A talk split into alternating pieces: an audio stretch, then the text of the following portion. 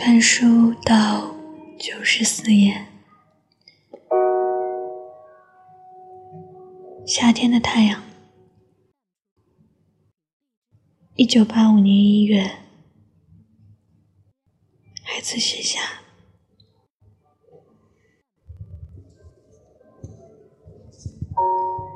夏天，如果这条街没有鞋匠，我就打着赤脚站在太阳下看太阳。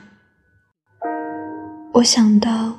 在白天出生的孩子，一定是出于故意。你来人间一趟，也要看看太阳，和你的心上人一起走在街上，了解他，也要了解太阳。一组健康的工人，正午抽着纸烟。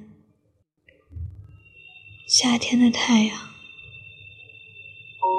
当年基督入世，也在这阳光下长大。